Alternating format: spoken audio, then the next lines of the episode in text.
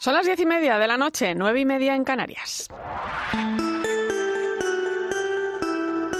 Irene Pozo. La linterna de la iglesia. Cope, estar informado.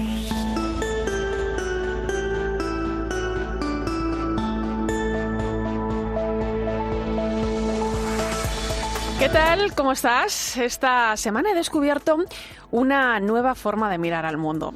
Me sorprendía el brillo especial en la mirada de una religiosa cuando me contaba la explosión que había supuesto en su vida el darse cuenta de la llamada de Dios a la vocación. 25 años después, sus ojos siguen desprendiendo esa chispa de quien vive con pasión, pues aquel regalo que un día recibió y que hoy testimonia desde la alegría que supone esa entrega al Señor. Y no está sola, Dios empuja ese caminar juntos que tanto enriquece no solo a la Iglesia, también al resto del mundo, porque saben acompañar desde muchas realidades distintas las injusticias y el dolor del que sufre. No importa la condición, importa la persona. La vida consagrada a la que hoy vamos a dedicar buena parte del programa es Evangelio vivo en medio de la vida. Son muchas sus realidades y están más cerca de lo que muchos imaginan. Ojalá cada uno de nosotros nos crucemos con ese brillo para que nos ayude a mirar de una forma nueva todo lo que nos rodea. Decía San Juan Bosco, el fundador de la familia salesiana, que por cierto el lunes celebramos su fiesta, eh, decía, camina con los pies en la tierra, pero teniendo la mirada y el corazón en el cielo. Una bonita enseñanza de la que aprender mucho hoy en día para conseguir caminar con esa alegría y esa chispa que tan necesaria se hace en el testimonio cristiano. Bienvenido a la linterna de la iglesia. Te saluda Irene Pozo en este viernes 28 de enero. La linterna de la iglesia. Irene Pozo. Cope, estar informado. Como siempre, ya sabes que puedes acompañarnos con tus mensajes a través de las redes sociales. Estamos en Religión Cope, en Facebook y Twitter, hoy con el hashtag linternaiglesia28e.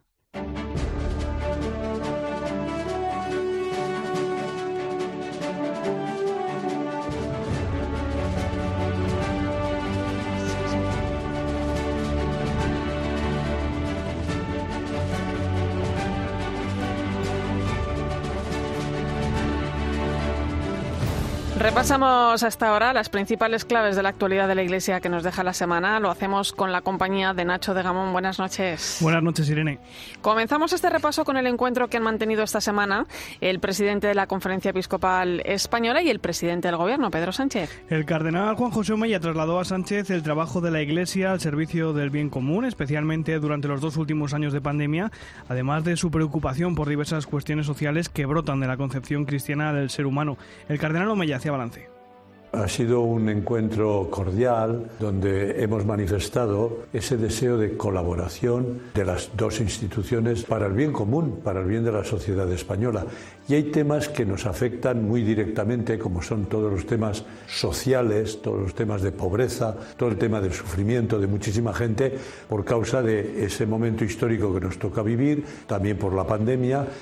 En ese encuentro también se abordó el asunto de las inmatriculaciones, Nacho. Sánchez recibió de manos del presidente de la Conferencia Episcopal un exhaustivo informe con el análisis realizado durante los últimos meses del listado de bienes inmatriculados entre 1998 y 2015 que el Gobierno entregó al Congreso de los Diputados. El secretario general de la Conferencia Episcopal es Monseñor Luis Argüello. Nosotros hemos podido presentar el resultado de un trabajo que hace que de casi un millar de los bienes inmatriculados, pues la Iglesia ha contrastado sus eh, propios informes en las diócesis con este estudio general para ver que ahí en esos mil bienes habría que hacer una revisión del informe que nos ha sido ofrecido por el Congreso de los Diputados. Después de revisar ese listado con la colaboración de las diócesis, son casi 2.500 bienes de las casi 35.000 del listado los que tienen alguna incidencia, bien porque a la Iglesia no le consta su titularidad o son propiedad de un tercero, bien porque algunos están duplicados y otros ya han sido donados o expropiados. No se trata, por tanto, de una devolución, sino de que ahora el Gobierno comunique a las entidades locales y registros, como ya está haciendo, esa información para llevar a cabo los procesos de regularización que correspondan. En el texto común preparado por los técnicos del gobierno y por de la conferencia episcopal nunca se habla de este término porque no, no, viene a qué. Lo que nosotros hemos llamado la atención sobre una del gran listado que se ofreció donde hay desde nuestro punto de vista deficiencias para que sean ahora abordadas por los que les corresponde. Por eso hemos entregado el documento. Bueno, pues vamos ahora un momento a Roma, porque allí está el cuarto y último grupo de obispos españoles en visita a Limina, formado por los obispos de las provincias eclesiásticas de Madrid, Toledo y Valladolid y el arzobispado castrense. Hoy ha sido el momento central de esa visita con el encuentro del Papa con los obispos. En un ambiente cercano y cordial han hablado sobre la vida cotidiana en las diócesis. Han podido comentar las cuatro miradas que debe tener el obispo, la evangelización, los jóvenes, los pobres y la colonización cultural ideológica. Los obispos han destacado especialmente el ánimo que les ha transmitido el Santo Padre para seguir con ánimo en la misión. Más cosas, Nacho. Esta semana hemos conocido que España va a tener nueva embajadora ante la Santa Sede. ¿Será Isabel Cela? La exministra de Educación ha recibido el placer de la Santa Sede para representar a nuestro país ante el Vaticano. Cela salió del Ejecutivo en la última remodelación de julio y sustituye a Carmen de la Peña Corcuera, que desde noviembre de 2018 ocupaba este cargo diplomático. Seguimos, hablamos ahora de Cáritas Española, que acompañará a 12.000 personas en formación y empleo a través del programa operativo de inclusión social y economía social. Este programa, que está cofinanciado por el Fondo Social Europeo, apoya 50 proyectos de itinerarios de inserción sociolaboral, más de 250 cursos de formación sociolaboral y 26 empresas de inserción de las 57 Cáritas diocesanas de toda España. El objetivo marcado por Cáritas para 2022 a través del programa operativo permitirá acompañar en torno a 5.000 participantes en itinerarios de inserción sociolaboral, unos 4.000 en acciones de formación y 180 más en las empresas de inserción. Y la Conferencia Española de Religiosos, la CONFER, ha mostrado su compromiso en la protección de los menores y ha asegurado que quiere hacerlo bien, aunque cueste y sea doloroso. Durante el segundo encuentro de trabajo entre la CONFER y las congregaciones afectadas por casos de abusos, los religiosos han mostrado su firmeza contra los abusos y han pedido perdón por no haber obrado correctamente en casos previos. Las instituciones de la vida consagrada han mostrado su voluntad de ser lugar seguro de acompañamiento y crecimiento responsable para las personas a las que atienden.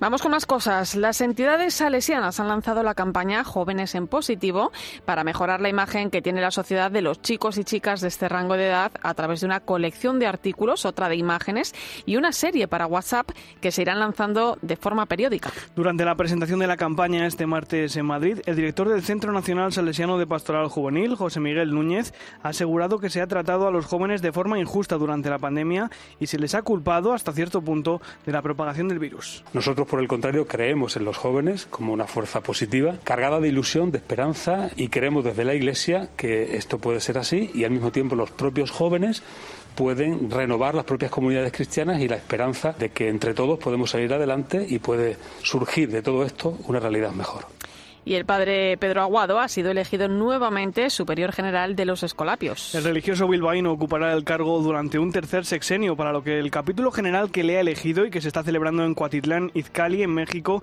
ha tenido que recibir el permiso de la Santa Sede. Pues Nacho de Gamón, ha sido un buen repaso a la actualidad. Muchas gracias. Gracias a ti, Irene.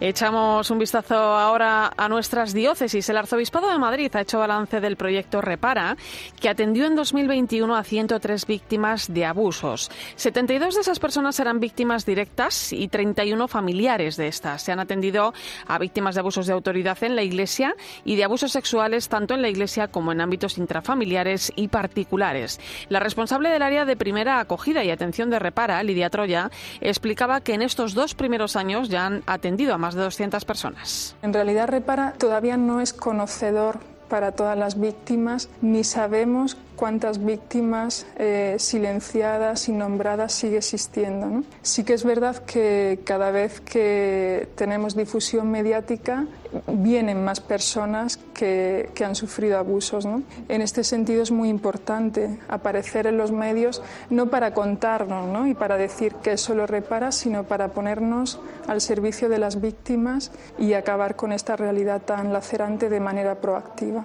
Y no dejamos Madrid porque el Papa Francisco ha concedido a la Archidiócesis un año santo con motivo del cuarto centenario de la canonización de San Isidro, su, su patrón. Cope Madrid, Álvaro Coutelén, buenas noches. ¿Qué tal, Irene? Buenas noches. Un año santo que ha concedido el Papa Francisco este 2022, justo cuando se celebran los 400 años de la canonización del santo patrón de la ciudad de Madrid. El jubileo va a arrancar el 15 de mayo próximo, fiesta de San Isidro Labrador, y va a concluir el 15 de mayo del año siguiente, de 2023. Con motivo de esta celebración, el cardenal arzobispo de Madrid, Carlos Osoro, avanzado que se van a organizar múltiples celebraciones religiosas y culturales en torno a este santo y será casi de obligado cumplimiento pasarse por sus sepulcros y toda la Real Colegiata De San Isidro, en la calle Toledo. Quienes se acerquen al sepulcro venerado en la Real Colegiata de San Isidro tendrán y podrán beneficiarse de la indulgencia plenaria, siguiendo lo previsto en estos casos. Hoy aquí en Madrid vivimos millones de personas y estamos necesitadas de contemplar las huellas que nos dejó este hombre de Dios. Un año de gracia para Madrid que asegura Osoro nos traerá muchas bendiciones y que también va a tener repercusión en todos los continentes porque San Isidro es un santo con ermitas y con hermandades repartidas por todo el mundo. Te hablo ahora de otro año jubilar, en este caso en la diócesis de Segorbe-Castellón, que va a celebrar el 775 aniversario de la erección de la sede episcopal de Segorbe. Paz Ferrín, buenas noches.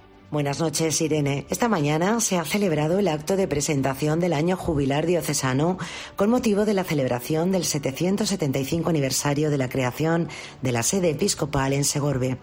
El acto ha estado presidido por el obispo de la diócesis de Segorbe-Castellón, Monseñor Casimiro López Llorente, que ha explicado los detalles de esta importante efeméride, así como los objetivos de la celebración y la programación de actos que se ha preparado para tal efecto. De la memoria a la comunión vivida para el compromiso misionero. Tres perspectivas hemos de tener en cuenta. Mirar al pasado para avivar el presente como iglesia y así salir a la misión, que es la razón de ser de la iglesia. Crecer en comunión para salir a la misión es el lema elegido para vivir este año y cumplir el objetivo de crecer juntos como pueblo de Dios, siguiendo la exhortación de la carta pastoral del obispo de Segorbe Castellón. Y terminamos en Jerez, donde se han organizado una serie de actos en recuerdo de Monseñor Juan del Río cuando se cumple hoy un año de su fallecimiento. La catedral acogerá una misa presidida por el obispo de Asidonia Jerez, Monseñor José Rico Pavés, seguida de una semblanza del que fuera obispo de la diócesis andaluza y después arzobispo castrense a cargo del sacerdote diocesano y vicesecretario de la Conferencia Episcopal Española, Carlos López Segovia, el canónigo de la Santa Iglesia Catedral de Sevilla, Francisco Román Castro y el delegado diocesano de Hermandades y Cofradías José Joaquín Perea Montilla. Los actos tendrán lugar este fin de semana. Escuchas la linterna de la iglesia. Con Irene Pozo. Cope, estar informado. Llegamos a Melilla. Allí los hermanos de la Salle y los maristas tienen en marcha un proyecto con mujeres y jóvenes a los que ayudan a aprender español y formarse profesionalmente. Manu Torralba ha hablado con ellos. Los hermanos de la Salle llevan escolarizando a los jóvenes de Melilla más de 100 años en el Colegio El Carmen. Además, hace 12, en el mismo centro por las tardes, pusieron en marcha el proyecto Alfa. Trabaja el colegio con la obra educativa del colegio, pero después con mujeres, sobre todo musulmanas, que necesitan de alfabetización. Y hace tres años se crea la comunidad Fratelli, que es una comunidad intercongregacional donde apoyamos al proyecto Alfa. Atendemos también a jóvenes y a niños. Lo cuenta el hermano Jesús Bejarano, director de esta comunidad que integran cuatro hermanos de la Salle y un hermano marista. Una unión, que no es la primera entre estas dos hermandades, a favor de los más jóvenes. Los hermanos de la Salle y los hermanos maristas queremos caminar juntos con Jesús. Vinimos para trabajar en una ciudad fronteriza como es Melilla, con gente que necesitaran del apoyo de, de los hermanos. Con la llegada de la pandemia, la iniciativa con los jóvenes no ha podido ser tan ambiciosa como pretendían. Aún así, el proyecto Alfa ayuda en la alfabetización y capacitación a más de 200 mujeres y más de 30 jóvenes en riesgo de exclusión, la gran mayoría de ellos inmigrantes. A raíz de la pandemia tenemos las fronteras cerradas y van saltando a la península, entonces nosotros ahora mismo con lo que estamos trabajando son con menos menores que otros años. El objetivo ahora es crear una escuela de segunda oportunidad, en la que podrán dar apoyo a más jóvenes para que terminen su formación escolar, pero para ello necesitan más recursos económicos y sobre todo humanos. También les pasa con las colonias de verano para las que les cuesta encontrar voluntarios. Precisamente en época estival llegó por primera vez el hermano marista que se unió a la comunidad Fratelli, José Luis Elías.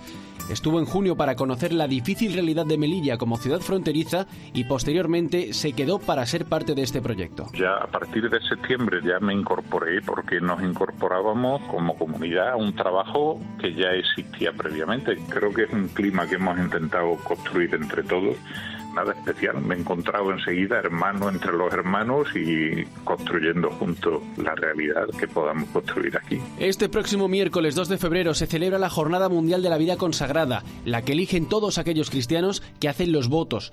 ¿Qué les llevó a estos dos hermanos, Jesús y José Luis, a comprometerse con Dios de esta manera? A mí me puso el ámbito educativo, donde yo me estaba formando en el Colegio de la Salle. Descubrí ahí unas experiencias muy bonitas de encuentro de hermanos que me acompañaban. Esto es la vida cristiana en, una de sus muchísimas formas. Cuando acabé el COU, digamos, en el colegio, me decidí a dar el paso. Más de 30 jóvenes de entre 12 y 23 años y más de 200 mujeres de entre 23 y 63 se ven beneficiados por este proyecto Alfa de Melilla en el que, entre otros voluntarios y trabajadores, participan estos cuatro hermanos de la Salle y el hermano Marista, todo un testimonio de cómo caminar juntos en la vida consagrada.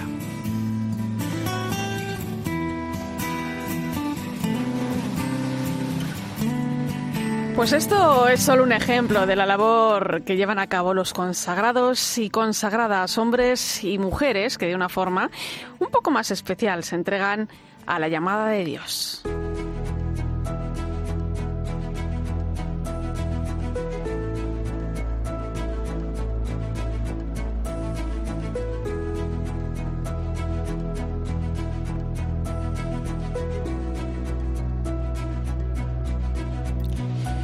Como venimos contando, el próximo miércoles 2 de febrero celebramos en la Iglesia la jornada de vida consagrada.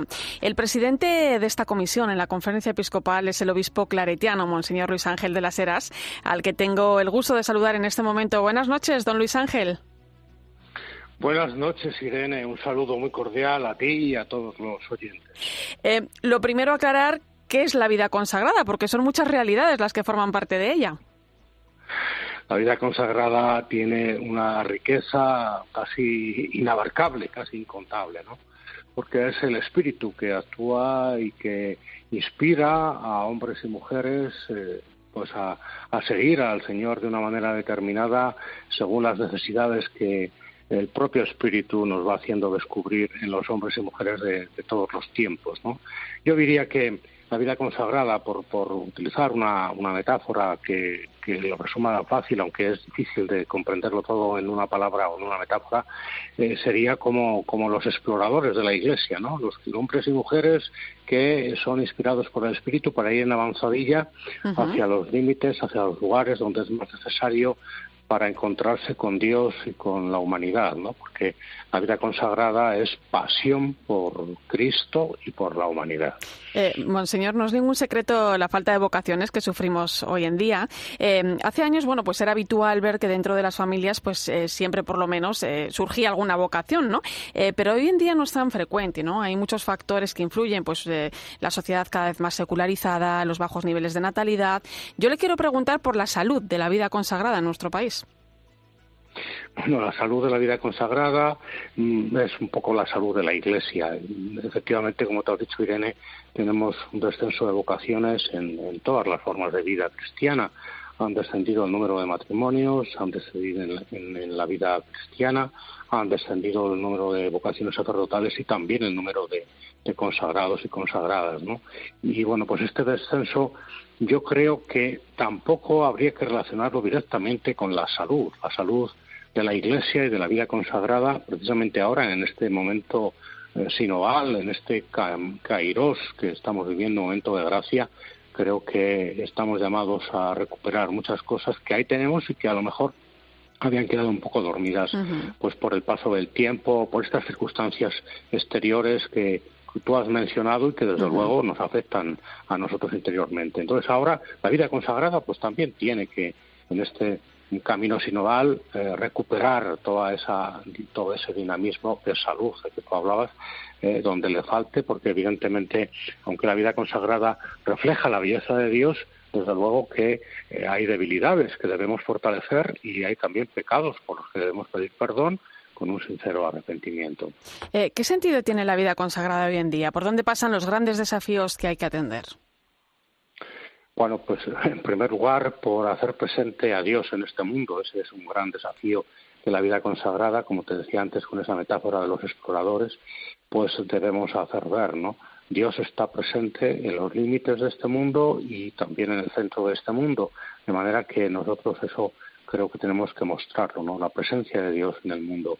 Y después también los otros límites, ¿no? las periferias de las que nos habla el Papa Francisco, donde la vida consagrada siempre ha, estado llamada a hacerse presente porque Dios eh, clama en, los más pobres, en los que más sufren, en los inmigrantes y en todos los necesitados. y, por eso yo creo que ahí es donde, donde tenemos que estar ahora y esos son, esos son los grandes desafíos. De todos modos, la vida consagrada tiene que preguntar al Señor continuamente qué es lo que quiere que hagamos. ¿no? Confer en su asamblea este año así se lo preguntaba y no es una pregunta para una asamblea o para un día, sino para hacerla con frecuencia en clave de oración.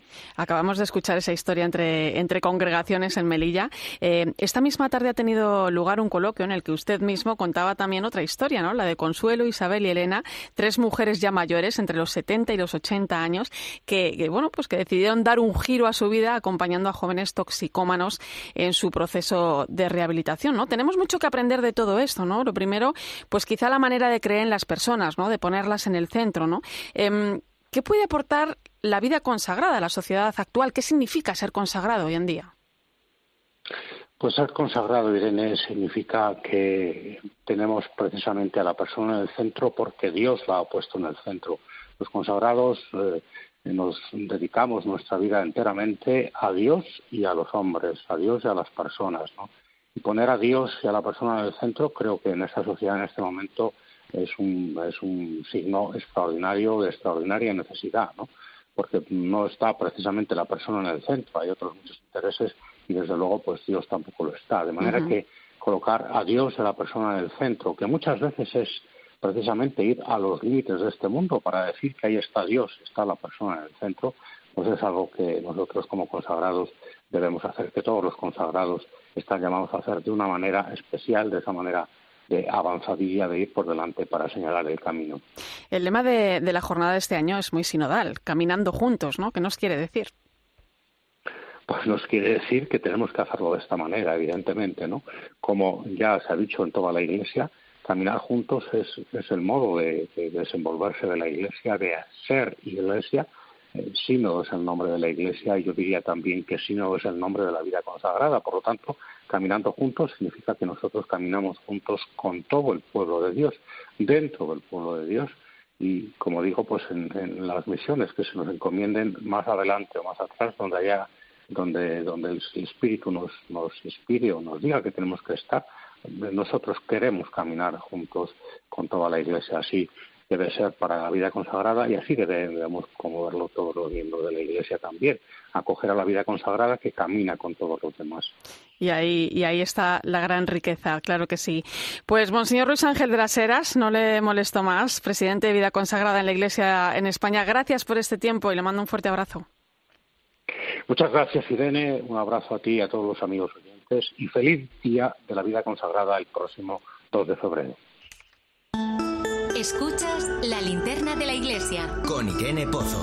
Cope, estar informado.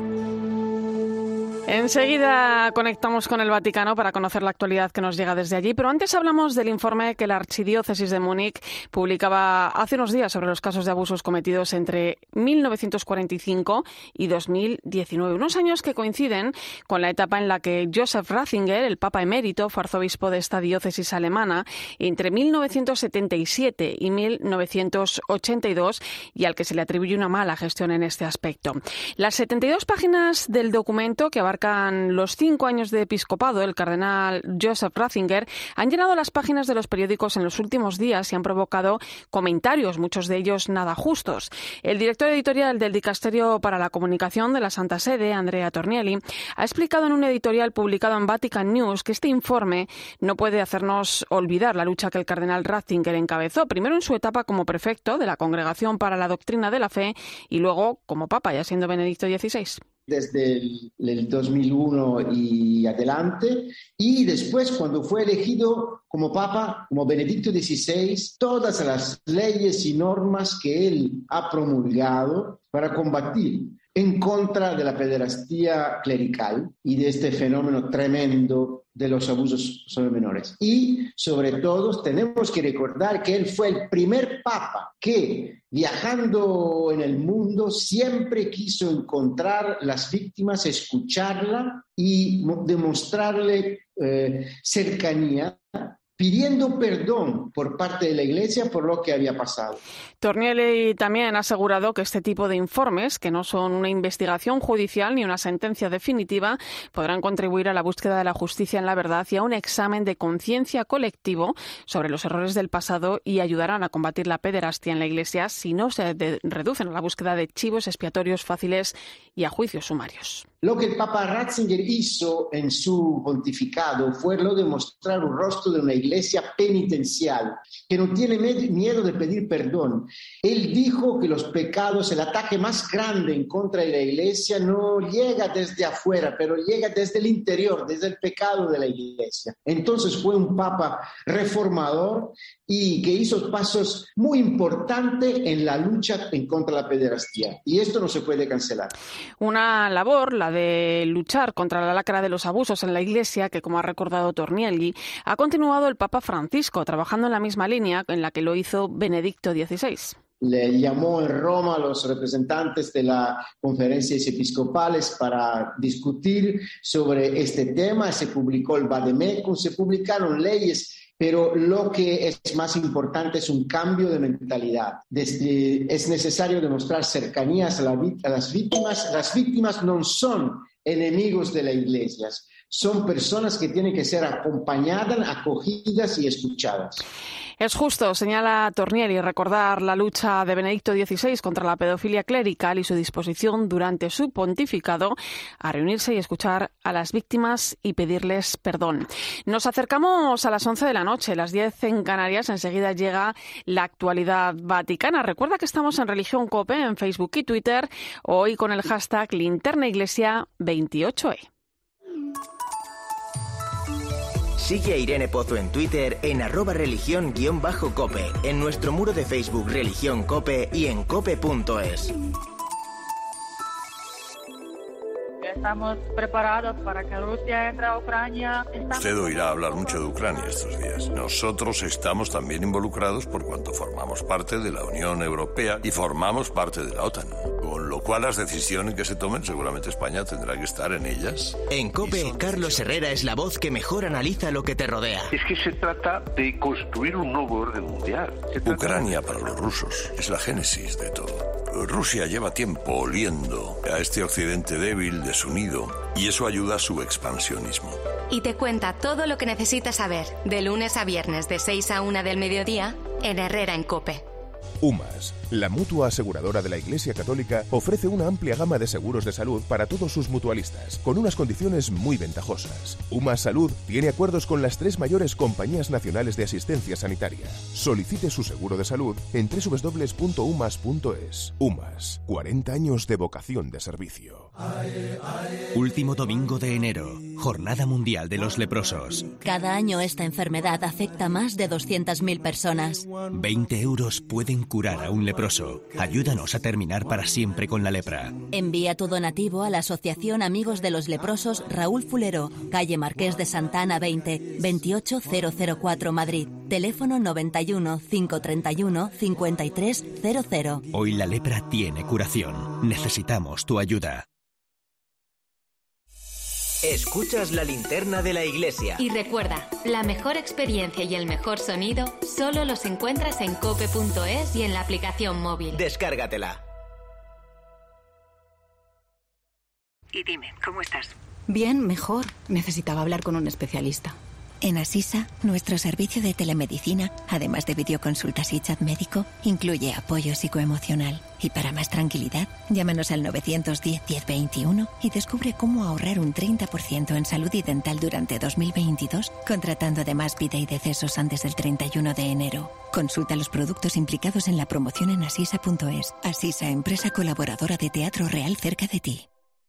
¿Quieres ahorrar al renovar tu casa? Hazlo ahora con los días sin IVA de Conforama, porque te descontamos el IVA en sofás, muebles y colchones. Solo en Conforama.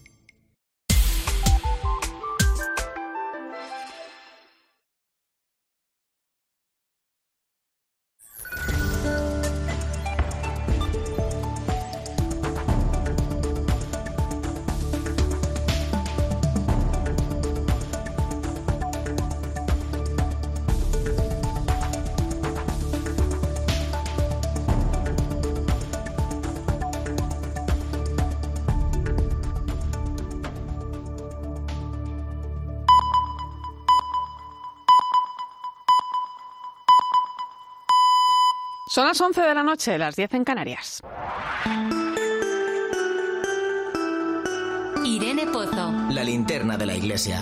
Cope, estar informado.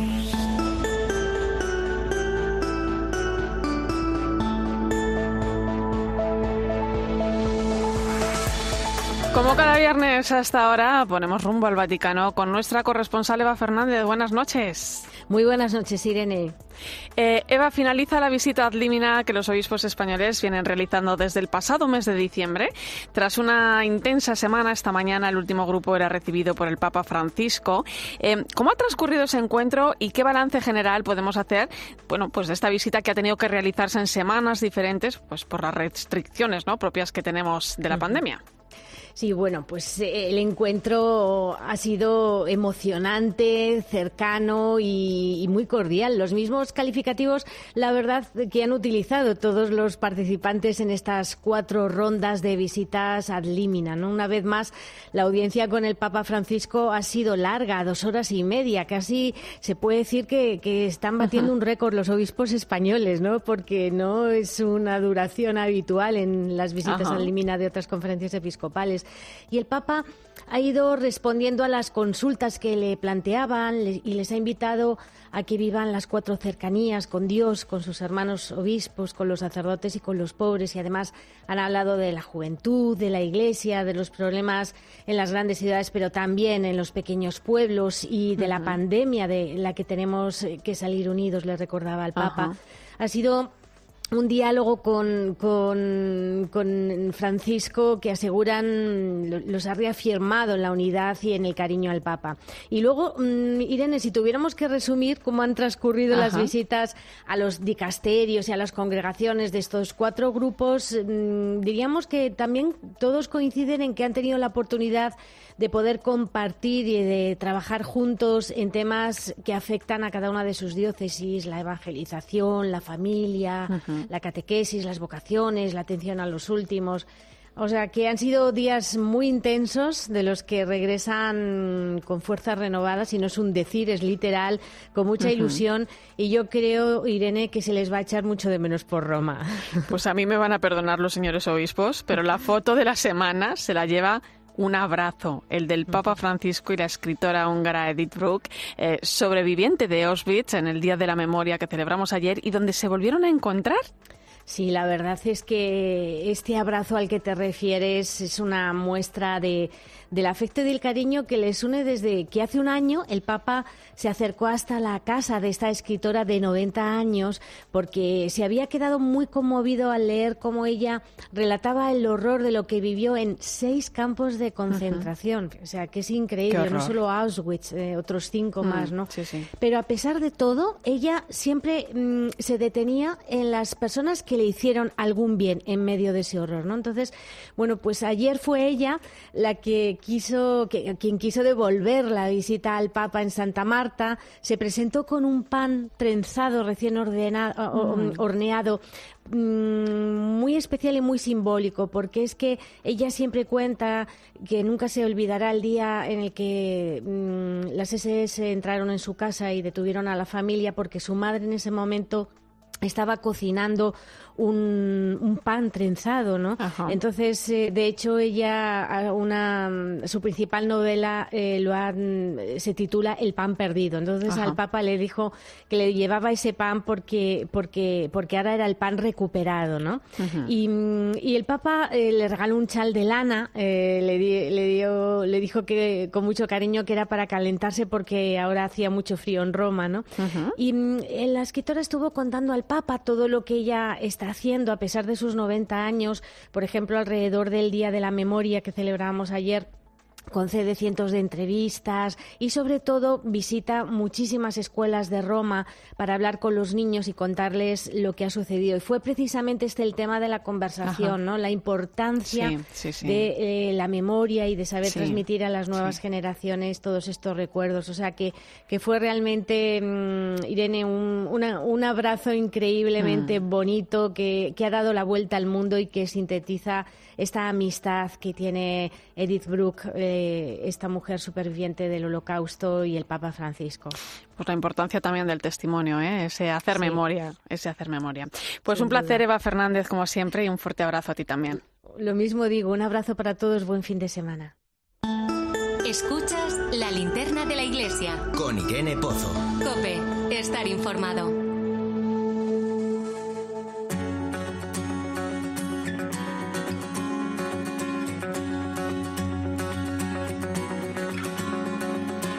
Hablamos ahora de tradición y arte, de fe y cultura. Se trata de uno de los proyectos culturales de mayor relevancia en Castilla y León y algo también muy importante en nuestro país. Me refiero a las edades del hombre. Voy a saludar a su nuevo secretario general, José Enrique Martín Lozano. Buenas noches. Buenas noches, Irene. Muchas gracias por invitarme a participar de vuestro programa. Un placer, un placer. Em, José Enrique, aunque, aunque acabas de asumir el nuevo cargo como secretario general eh, el pasado mes de enero, eh, no te es ajeno ¿no? todo esto porque bueno pues ya se venía venías de estar al frente de la secretaría técnica de la fundación cómo asumes esta nueva etapa bueno, pues de entrada sí que decirte que lo asumo eh, respeto de agradecimiento, porque estoy muy agradecido al patronato de la, de la Fundación de las Edades del Hombre, que, lo componen los arzobispos y obispos de la Iglesia en Castilla y León, por la confianza eh, depositada en, mi persona. Además, es un agradecimiento que tengo que hacer extensivo eh, a mi antecesor en el, cargo, a don Gonzalo Jiménez, ¿no?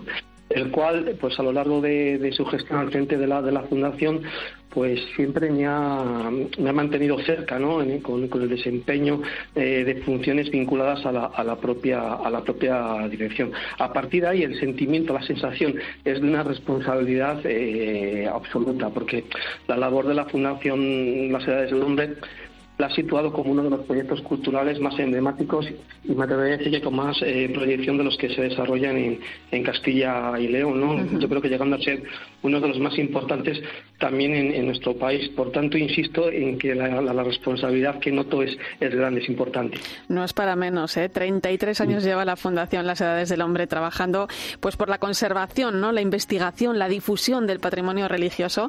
Y, y bueno, podemos decir que este proyecto cultural de las nueve diócesis de Castilla y León, pues se ha convertido, como bien decías, eh, en algo muy importante, ¿no? Y también en un reclamo turístico, ¿no?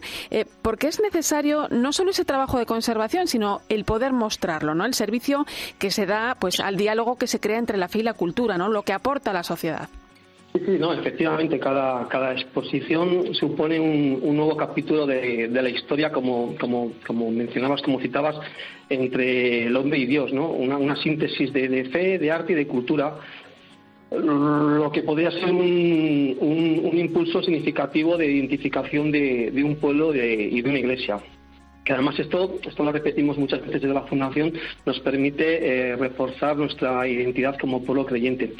Pero también es cierto que cada una de las, de las ediciones de las Edades del Hombre eh, también trasciende de puertas para afuera de lo, de lo meramente artístico o del hecho religioso, ¿no? También tiene una repercusión directa en otros ámbitos, pues como puedan ser el, económico, el social, eh, el laboral, o, la promoción de, la promoción territorial, sí. Entonces, bueno, pues desde la primera exposición que se celebró en 1968, pues las edades del hombre se ha erigido pues, pues como uno de los primeros exponentes pues en demostrar cómo el patrimonio cultural puede ser un, factor de, reforzamiento social y cultural y hasta diría que a la vez una fuente generadora de, riqueza. Eh, José Enrique, las edades del hombre toma forma cada año en una gran exposición donde se muestra eh, bueno pues todo este trabajo. En el año 2021 se celebró bajo el nombre de Lux, que cerraba sus puertas el pasado mes de diciembre, cerca de 200.000 visitantes en sus sedes de Burgos, Carrión de los Condes en Palencia, Sagún en León. Eh, yo creo que es un número importante teniendo en cuenta bueno pues que venimos de una etapa donde templos, catedrales, eh, etcétera, han estado cerrados o, eh, con grandes restricciones de, aforo debido a la pandemia. Lux venía quizá, bueno, pues a traer esa normalidad y esa esperanza ¿no? que tanto se mm. necesitaba. Em, ¿Se esperaban esta respuesta? ¿Esperabais esta respuesta en la Fundación? ¿Qué balance podemos hacer de Lux en 2021? Pues la verdad es que comenzó siendo una clara apuesta por la cultura en un tiempo, pues como bien señalas, muy difícil para, para, para todos, ¿no? Pero lo cierto es que el balance que, que, hemos eh, realizado después de estos seis meses, o que podemos hacer después de estos seis meses de, apertura, eh, ha sido muy positivo, porque a pesar de las limitaciones por las medidas eh, sanitarias derivadas de, la, de la propia pandemia, pues la exposición, ha, como digo, ha resultado muy satisfactoria, no solamente para nosotros, sino para, pues, para todas las entidades e instituciones implicadas, los visitantes, el, el tejido empresarial de carácter turístico en suma para toda la, para toda la, sociedad. Bueno, em, está previsto que, muy pronto las sedes de Carrión de los Condes en Palencia y Sagún en León reabran sus puertas hasta el 25 de septiembre como apoyo al Camino de Santiago y, a ese año jubilar que se viene celebrando. ¿no? Eh, Burgos no se une porque, bueno, pues cuando se tomó esta decisión ya tenía otros compromisos adquiridos, pero yo te quiero preguntar qué vamos a encontrar, em, porque no sé si se recomienda realizar la visita en algún orden determinado, date cuenta también, pues bueno, pues que entre las dos sedes eh, la diferencia es de media hora de distancia. Sí, sí. Mm, bueno, eh, sí que me, sí que me gustaría eh, matizar que precisamente por todo lo, comentado anteriormente, pues hemos creído eh, muy necesario realizar un, un, esfuerzo para, para, para, esta ampliación temporal de las sedes de, de Carrión de los Condes y de y de, y de, Sagún. Y bueno, pues contándonos un poquito del, del, del, contenido de la, de la exposición, pues como, como señalabas, no se trata mm, exactamente de una prórroga de, de de Luz no es ya la misma exposición, puesto que no contará con la sede de, Burgos.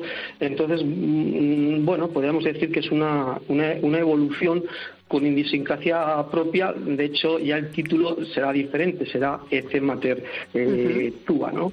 Que es, bueno, pues es el relato que a fin de cuentas eh, veníamos desarrollando en estas dos en estas dos eh, sedes. Ajá.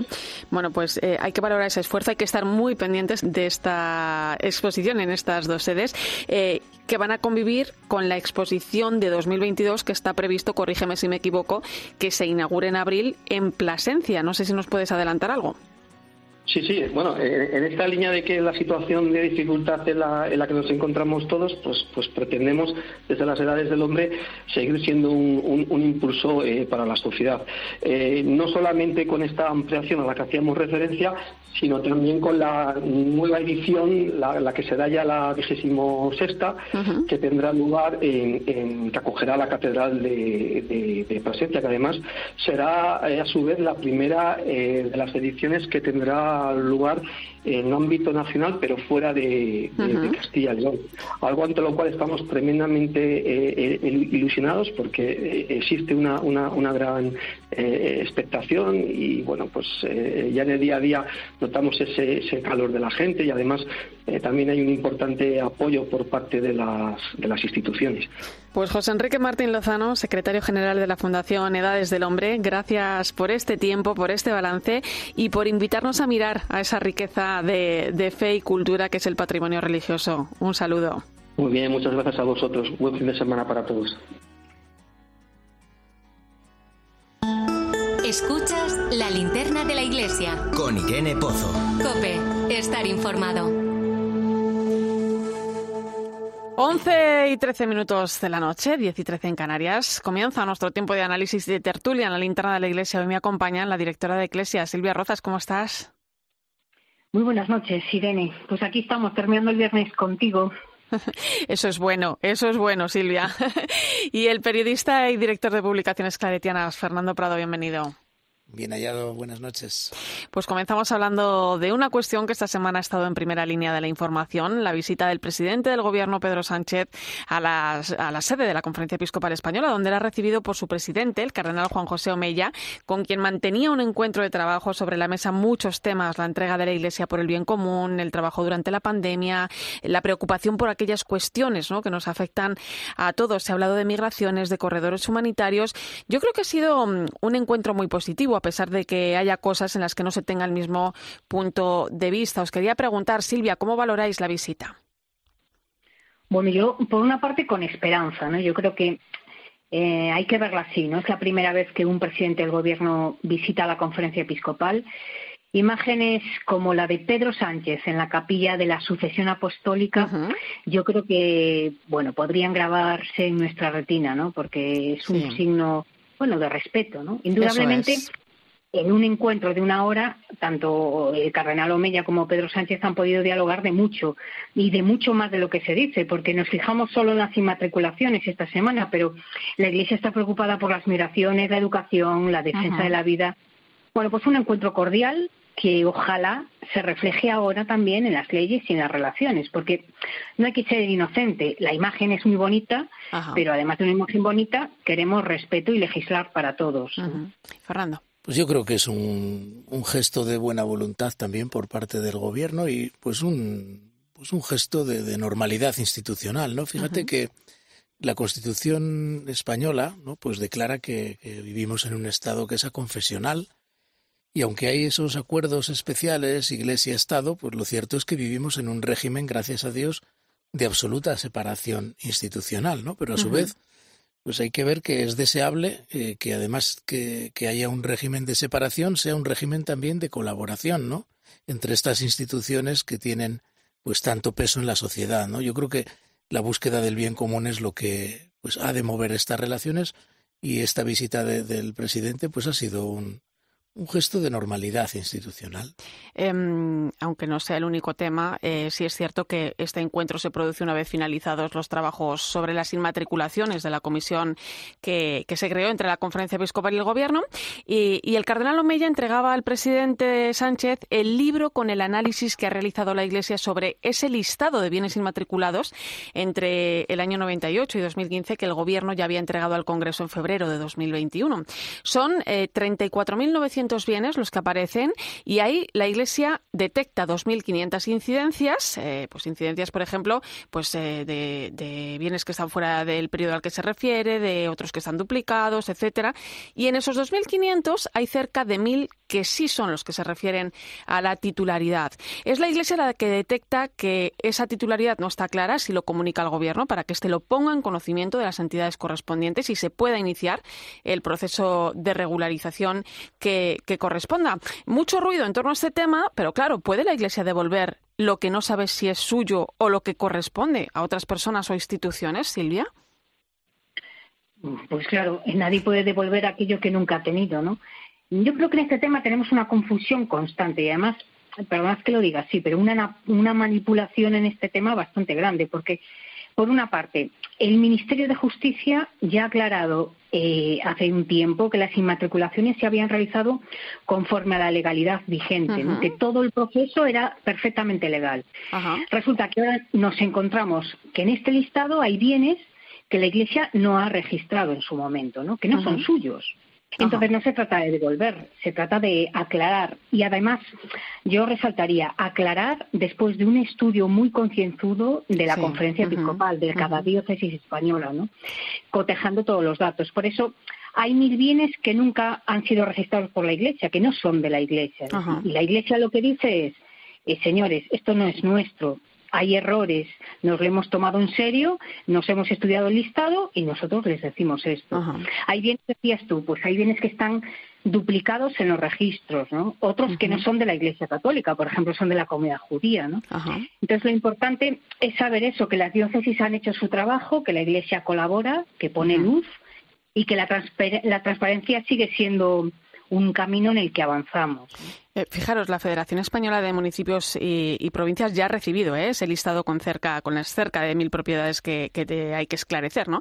Anoche en, el programa El Cascabel de 13 hablaba una registradora de la propiedad de, Soria, Isabel Salas Murillo, que, ejerce eh, bueno pues ese cargo desde hace más de 30 años y recordaba, como también ha reconocido el Gobierno, que la Iglesia lo ha hecho bien y lo ha hecho, como decía Silvia, dentro de la legalidad. La Iglesia no ha inscrito nada irregularmente y, por lo tanto, lo que se inscrito, lo que se ha inmatriculado en esa época está bien inmatriculado. Si alguien cree tener mejor derecho sobre esa propiedad, lo que tiene que hacer es irse a un juez, pero no decir que la Iglesia se apropia de cosas que no son suyas o que la inscripción puede ser irregular.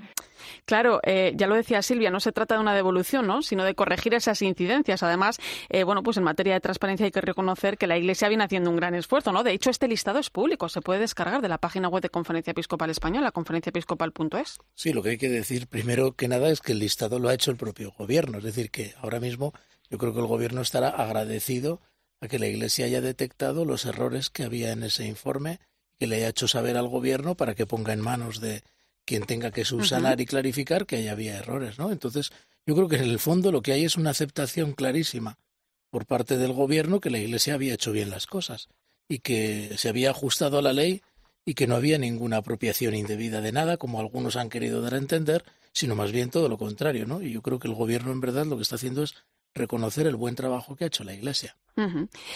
Bueno, pues eh, vamos con otra cuestión que preocupa y mucho. Eh, hablo de la tensa situación que se vive en Ucrania y que, como recordó el Papa Francisco, no solo amenaza con infligir eh, un nuevo golpe a la paz, sino que compromete la seguridad de Europa y además puede haber más repercusiones.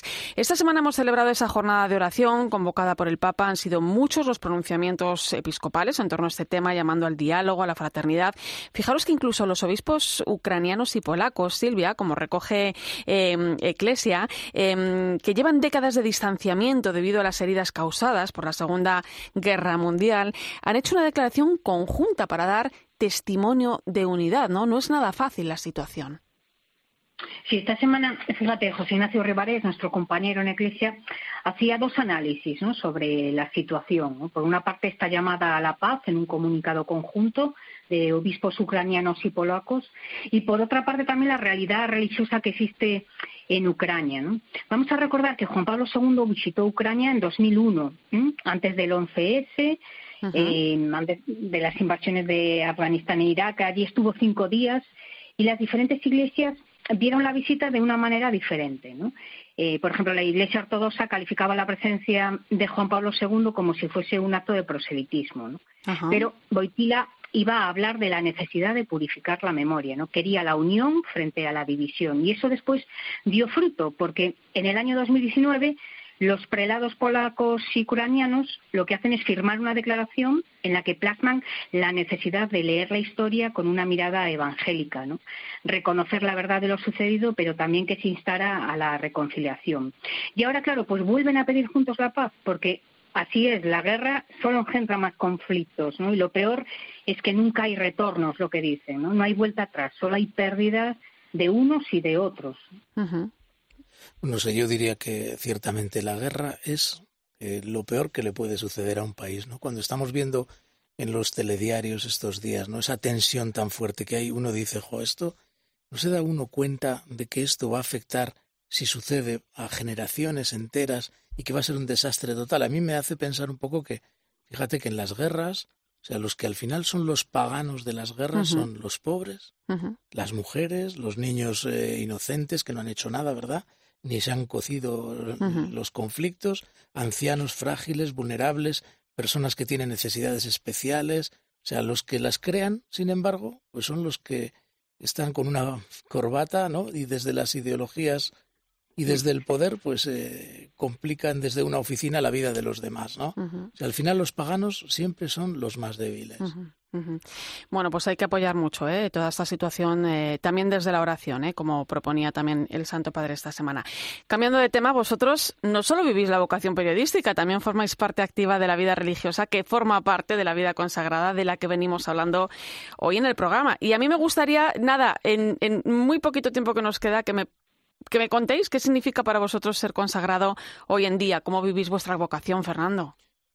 Pues, pues una pregunta muy seria. Para 30 segundos, ¿eh? Sí, sí, yo la vivo como puedo.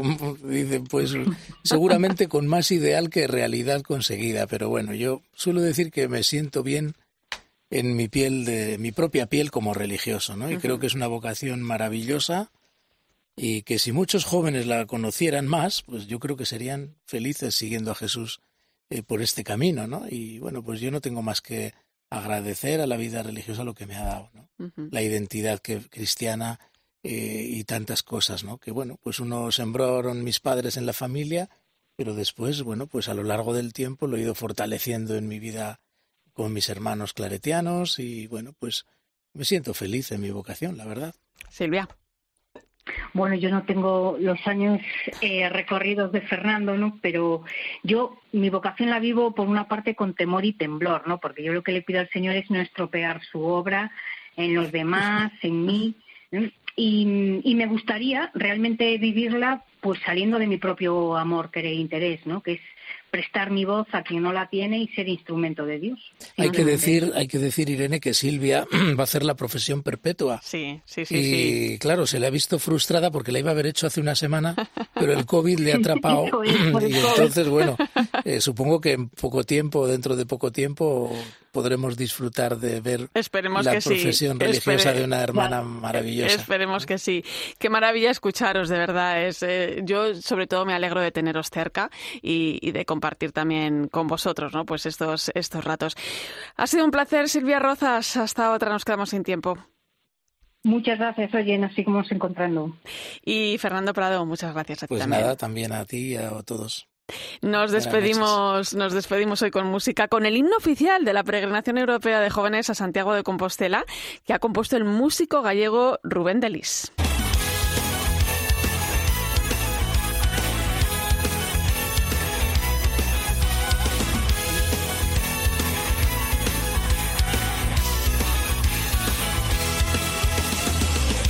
La peregrinación europea de jóvenes a Santiago congregará a más de 15.000 jóvenes europeos, principalmente de Italia, Francia y Alemania, entre el 3 y el 7 de agosto. Pues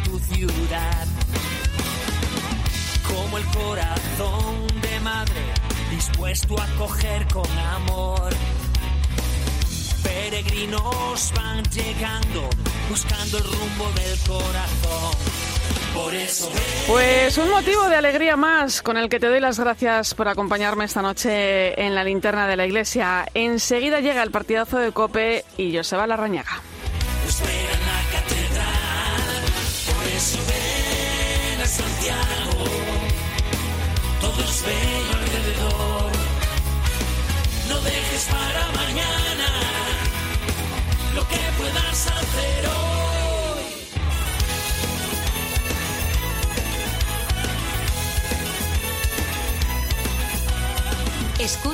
La linterna de la iglesia. Con Irene Pozo. Cope, estar informado.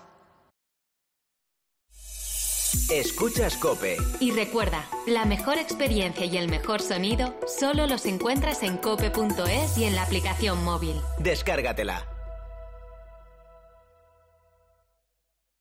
¿Y tú? ¿Por qué necesitas fluchos? Porque es tiempo de pensar en lo que te gusta, en la moda que te hace sentir vivo, chic, casual, sport. Nueva colección de otoño-invierno de fluchos. La nueva moda que viene y la tecnología más avanzada en comodidad unidas en tus zapatos. ¿Y tú? ¿Por qué necesitas fluchos? Fluchos. Comodidad absoluta. A ese dolor de espalda que te fastidia el fin de semana. ¿Y a ese dolor de cabeza que pone a prueba tu paciencia? Ni agua. Ibudol es el primer ibuprofeno bebible en formato stick pack para aliviar el dolor rápidamente, con agradable sabor y sin necesidad de agua. Al dolor, ni agua. Ibudol tenía que ser de Kern Pharma. Lea las instrucciones de este medicamento y consulte al farmacéutico.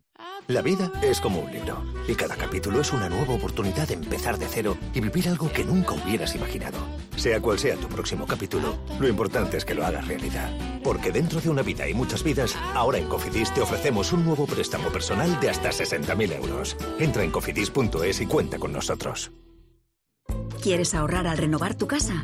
Hazlo ahora con los días sin IVA de Conforama, porque te descontamos el IVA en sofás, muebles y colchones. Solo en Conforama. Tu hogar, donde está todo lo que vale la pena proteger. Entonces, estando dentro de casa, puedo conectar la alarma.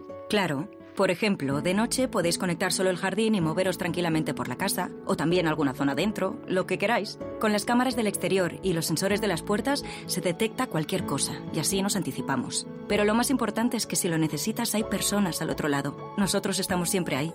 Si para ti es importante, Securitas Direct. Infórmate en el 900-666-777. Rafa Nadal lo tiene claro. Siempre hay que estar preparado para defender lo importante. ¿Y tú? ¿Estás preparado? Inmunoferón de Cantabria Labs, número uno en ventas. Esto es muy fácil. Ahora que estoy todo el día pegada al móvil, ¿tú tardas en cogerme el teléfono? Pues yo me voy a la mutua. Vente a la mutua con cualquiera de tus seguros y te bajamos su precio, sea cual sea. Llama al 91 555 5555. 91 555 5555. Esto es muy fácil. Esto es la mutua. Condiciones en mutua.es. Vino Pata Negra lanza su edición más especial: Fauna Ibérica. Toro, Mancha y Rioja. Sé fuerte, astuto y rápido. Sé Pata Negra. Negra el vino es...